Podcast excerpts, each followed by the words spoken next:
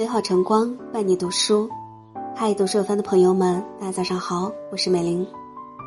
接下来为您分享的文章叫做《独处是一个人的清欢》。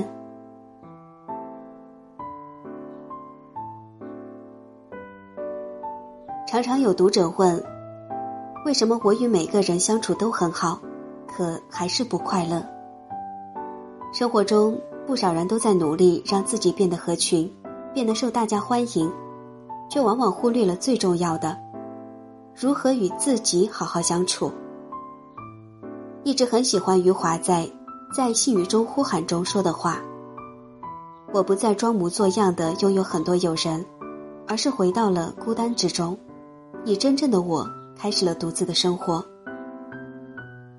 独处是一种智慧的沉淀。”能与自己好好相处的人，才能找到属于生命本真的那份快乐。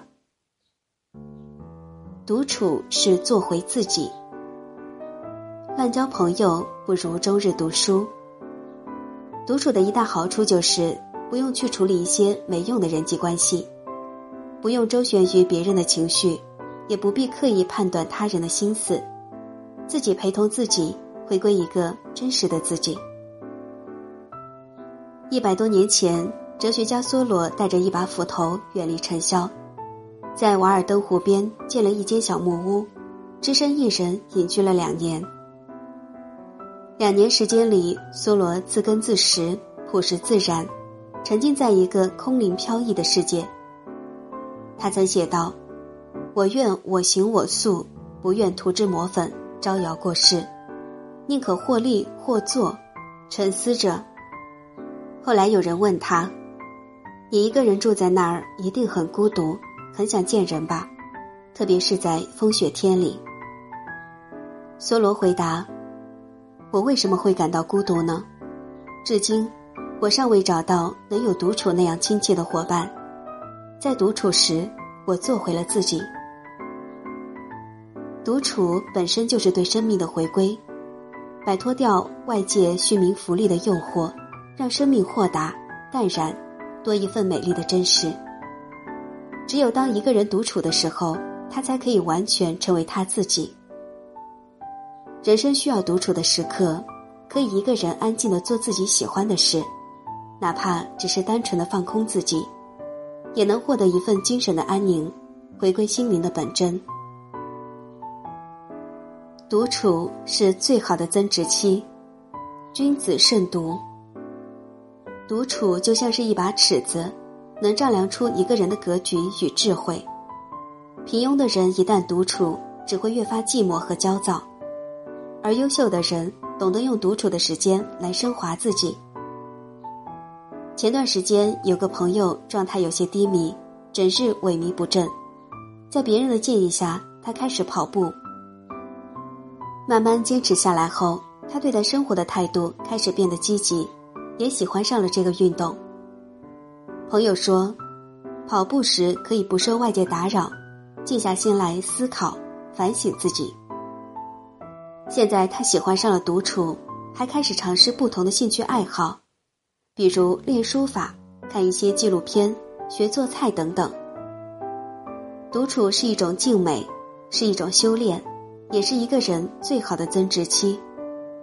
在独处中。邂逅自己的成长，在悠然中反思自己的不足，在安然里陶冶自己的情操，在沉思中沉淀自己的生命。独处是一个人的清欢。作家蒋勋说：“寂寞会发慌，孤独则是饱满的。孤独是生命圆满的开始。真正享受孤独的人。”往往拥有更丰富的内心世界，更豁达的心胸。独处时虽是孤身一人，却能更自由、更轻松、更快乐。在灵魂的独立空间里，往往迸发出快意的人生。李白最懂独处的妙处，独自一人在花间月下，无人同饮，便邀月邀影对酌，别有一番乐趣。举杯邀明月。对影成三人。陶渊明辞离官场，归隐田园，不乱于心，不困于情，独享一份好光景。采菊东篱下，悠然见南山。苏轼在某夜独自倚着木杖，听江水流淌的声音，感慨生命既美好又短暂，不能浪掷时光。长恨此生非我有，何时忘却营营？唯愿驾着一叶扁舟，遨游天地之间。小舟从此逝，江海寄余生。独处是人生中美好时刻和美好体验。虽有些寂寞，寂寞中却有一种充实。独处亦有清欢事，未必人生尽相知。在自己的世界里，尽情为思想插上翅膀，无限逍遥，内心越发充盈。无论现实怎样不堪，也可在自己的世界享受一个人的清欢。有一句话说得好：“生命为自己而存在。”它是朴素而自然的事情，不是在众人之间的杂耍。生命不是活给别人看的，生命就像是一朵花，静静的开，悄悄的落。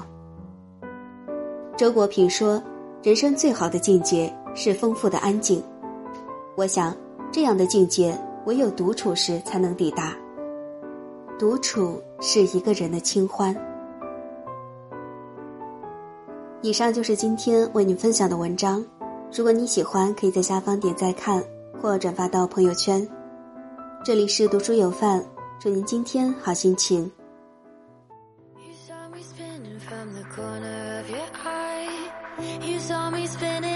1965 You saw me spinning from the corner of your eye And you touched my neck. You're a beauty baby child.